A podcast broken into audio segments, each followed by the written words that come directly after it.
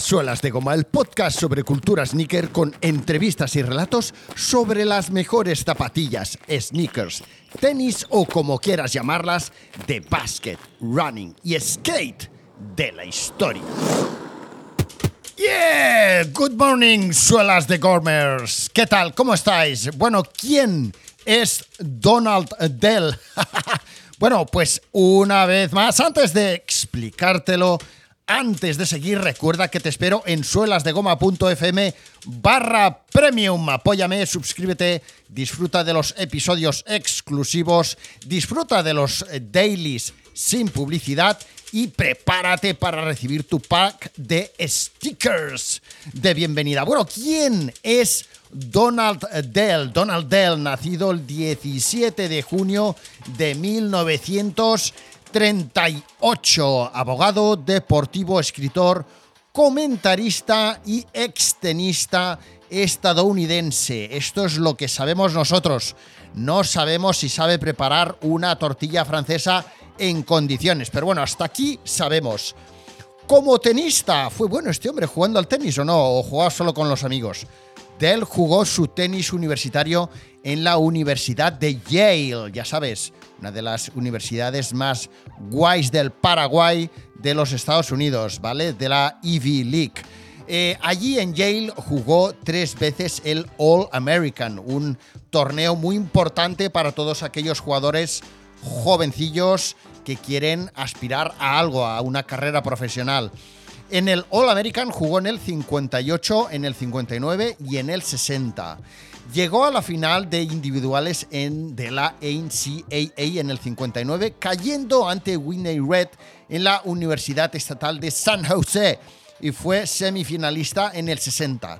Bueno, aquí estamos en los inicios de los inicios de Donald Dell ahí formándose como jugador de tenis y metiéndose en el negocio del tenis poco a poco. Después de esa primera etapa de tenis universitario, jugó en el equipo de la Copa Davis, ojo, aquí ya son palabras mayores, de Estados Unidos en el 61 y en el 63. Fue capitán de los equipos ganadores de la Copa del 68 y 69, ambos invictos. En el 61, Donald Dell fue cuarto finalista en los campeonatos nacionales de Estados Unidos, ahora conocidos como el abierto, el Open de Estados Unidos. Y también en el Masters de Cincinnati fue finalista de individuales en el 59 y semifinalista en el 58. En el 61, él y Mikey Franks fueron los primeros americanos estadounidenses en jugar el tenis de campeonatos nacionales rusos. ¿Pero qué estás diciendo tú? esto lo estoy leyendo aquí, obviamente me lo he bajado de por ahí y aquí ya me pierdo, ¿vale?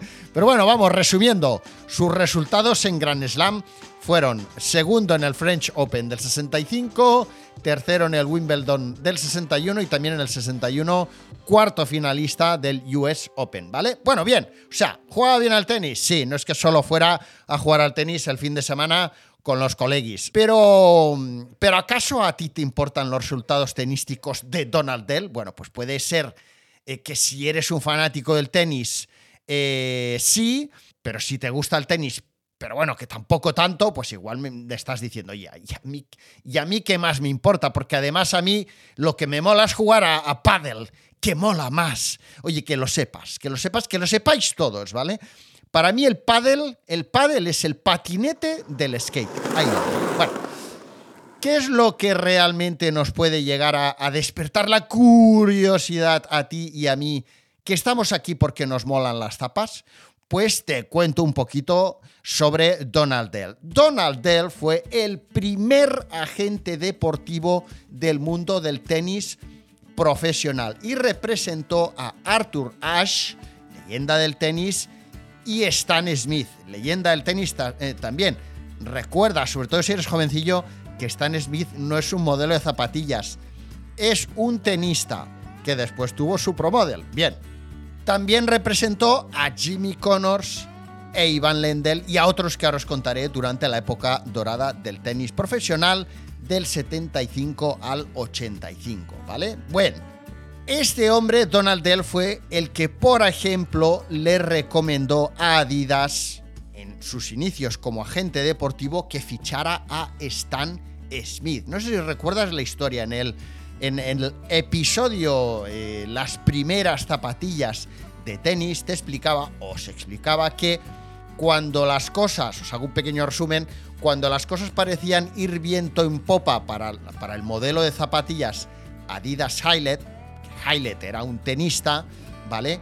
El jugador, este tal Highlight, decide retirarse, ¿vale? O sea, Adidas le había hecho unas zapatillas a este jugador de tenis icónico en su momento, unas zapatillas que habían dado algunos problemillas a nivel de fabricación, etcétera, y cuando ya empiezan a ir bien, se empiezan a ir bien eh, este, este señor pues empieza ya a ser, eh, a ser senior y decide retirarse. Bien, esto es en 1971 y en 1971, que es un año justo antes de que yo naciera, que yo nací en el 72, ¿vale?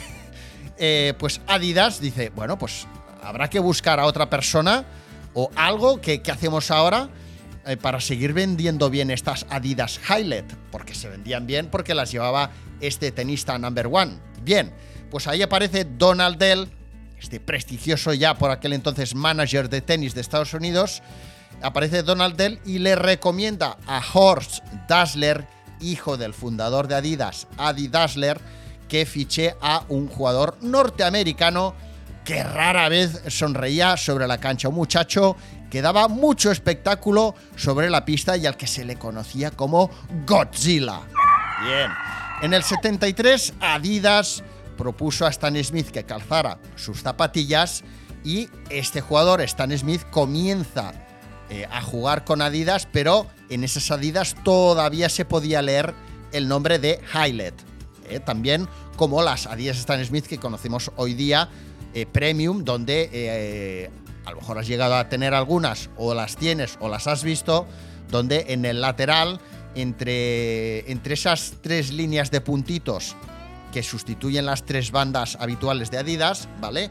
Pues ahí se puede ya leer en su momento Highlight escrito con letras doradas, donde ahora se, se, puede llegar a leer, si es una edición premium, Stan Smith. Bien, bueno, le propone jugar con zapatillas Adidas, empieza jugando con, con esas Highlight eh, y en el 78, ¿vale? Teniendo en cuenta la nacionalidad norteamericana de Stan Smith y teniendo en cuenta que era un buen jugador, con estilo, con mucho rollo, eh, campeón, bla, bla, bla, bla, pues le propone eh, que se llamen Stan Smith, ¿vale? Entonces Adidas rebautiza esas Adidas Highlight por Adidas Stan Smith, una de las zapatillas más vendidas hoy día de todos los tiempos, que tal y como suelen poner a veces algún ejemplo de estos graciosos, es una zapatilla que si la pusiéramos la una detrás de la otra, pues a estas alturas ya debes de ser capaz de haber dado 10 vueltas al mundo. Tú imagínate que vas poniendo, venga, irme pasando los pares que se han vendido de Stan Smith, pues si las vas poniendo desde la puerta de tu casa vas siguiendo una línea y vas siguiendo, vas dando la vuelta al mundo, como Winnie Fogg, pues podrías llegar a dar 10 veces la vuelta al mundo. ¡Ay, qué bonito! ¿Quién se llevaba royalties de esa zapatilla? Bueno, ¿quién se lleva, de hecho? Pues obviamente uno de ellos es el señor Stan Smith, que cobra royalties, y otro es el amigo Donald Dell. ¡Nos han pillado! Bueno, volviendo a Donald Dell. Donald Dell fue el fundador de ProSurf. Pro de servicios, eh, bueno, servicios profesionales, eh, abierta en 1970 como una de las primeras empresas de marketing deportivo de Estados, de Estados Unidos y obviamente del mundo. La abrió junto a Mark, mm, mm, no sé si diré bien el apellido, Mark McCormack de IMG, otra em, importante empresa del sector del marketing y del deporte. Arranca el negocio, Donald Dell eh, arranca el negocio de esta agencia ProServe con Arthur Ashe y Stan Smith, ex compañeros suyos de equipo, como primeros clientes. Y dos años después, eh, Donald Dell participa también en la fundación de la ATP, de la Asociación de Tenistas Profesionales. Bien. Una vez puestos los cimientos en el mundo del tenis, ya empieza a ser manager de aquellos primeros tenistas potentes, ya lo tiene el negocio ya en marcha Entonces es el primero en decir, bueno, yo ahora me voy a meter también en el baloncesto. Bien, recordad que el tenis hasta aquel momento era el único deporte, fue el primer deporte donde eh, los eh, deportistas eran capaces de generar negocio. Era el primer deporte, el tenis, donde las marcas se dan cuenta de que si hacen algún producto con el nombre de ese tenista, van a ser capaces de vender más unidades porque son deportistas que son capaces de eh, influenciar en la compra del consumidor. Ya no solo incluso con los productos que llevan para jugar a tenis, sino también con los productos que utilizan en su vida diaria. Pues si se afeitan con Gillette, pues eh, se venderán más cuchillas. Si llevan un Mercedes clase A, pues se venderán más Mercedes clase A. Y todo esto fue idea de Donald Dell, ¿vale? El que dijo, hey, vamos a generar negocio con todo esto. Imaginaos la importancia de la figura de Donald Dell en todo el, el tinglao, donde también fue muy importante, por ejemplo, Horst Dassler, como os decía Horst Dassler, hijo de Adi Dassler, pues también, ya os hablaré de él, tuvo una muy importante participación en todo lo que es el negocio en torno a la figura de los deportistas, de los atletas, de los Juegos Olímpicos, etc. Bien, ProSurf y Dell ficharon, entre otros, a Patrick Ewing y Michael Jordan, que recordáis que Michael Jordan tenía como agente a David Falk. Os hablaré de David Falk otro día. Y David Falk, ¿dónde trabajaba? En ProSurf. En su apogeo, ProSurf tenía 16 oficinas en todo el mundo con 300 empleados y representaba a más de 200 atletas y entrenadores profesionales. Aparte de Arthur Ashe, Stan Smith, Michael Jordan, Patrick Ewing, eh, Lendl, eh, ProSurf gestionaba también las carreras, por ejemplo, de eh, James Worthy, Pete Sampras, Stefan Edberg, eh, Gabriela Sabatini, ¿os acordáis de Gabriela Sabatini? O Jimmy Connors, entre otros, ¿vale? Algunos, pues como pues ya veis que a lo mejor son más, más, más viejunos, ¿no? Algo más vintage, ¿no? Vistos desde, desde hoy 2023 y otros pues un poco más recientes. La verdad es que a día de hoy, francamente, no sé a, quién están representando o gestionando, pero claro, la, empresa también ha ido evolucionando, ¿no? La compañía también administró y promovió, obviamente, ya una vez metido, ¿no? Es aquella de, bueno, ya que hago esto, pues también haré el otro. Bueno, pues eh, también se ha hecho cargo de promover, administrar, crear eh, eventos deportivos, eh, también creó una productora de televisión para eventos deportivos. También obviamente se ha hecho cargo de la representación de los derechos para estar presente en esos eventos deportivos. Bueno, algo que está haciendo, por ejemplo, ahora Piqué en una versión 2 o 3 o 4.0, ¿no? Bueno, ProSurf, eh, os hago un poquito de historia y ya voy acabando. Televisión, por ejemplo, pues llegó a producir hasta 30 programas deportivos previos y posteriores a los Juegos Olímpicos del 84, que era algo que en aquel momento pues era algo como pues que pocas empresas le habían encontrado sentido a, o, no habían tenido la idea de hacer negocio en torno a la retransmisión de unos juegos deportivos.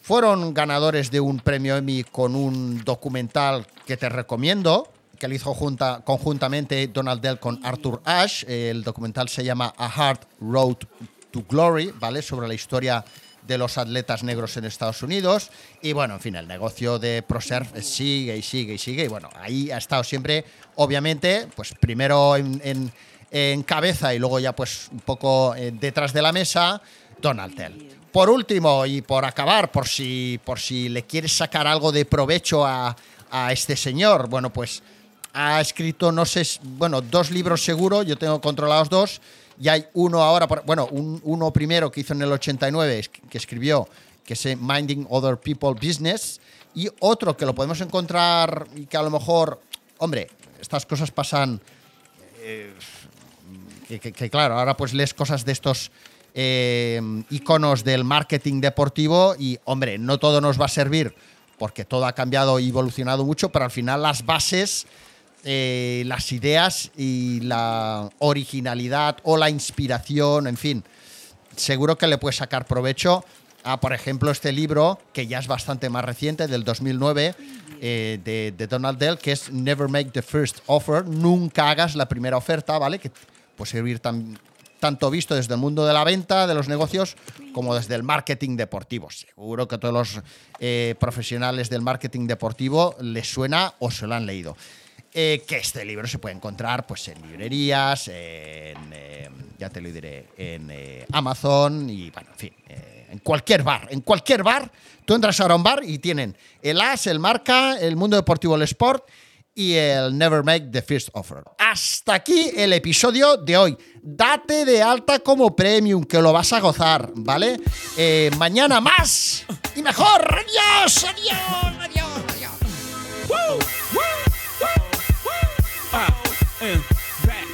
Niggas.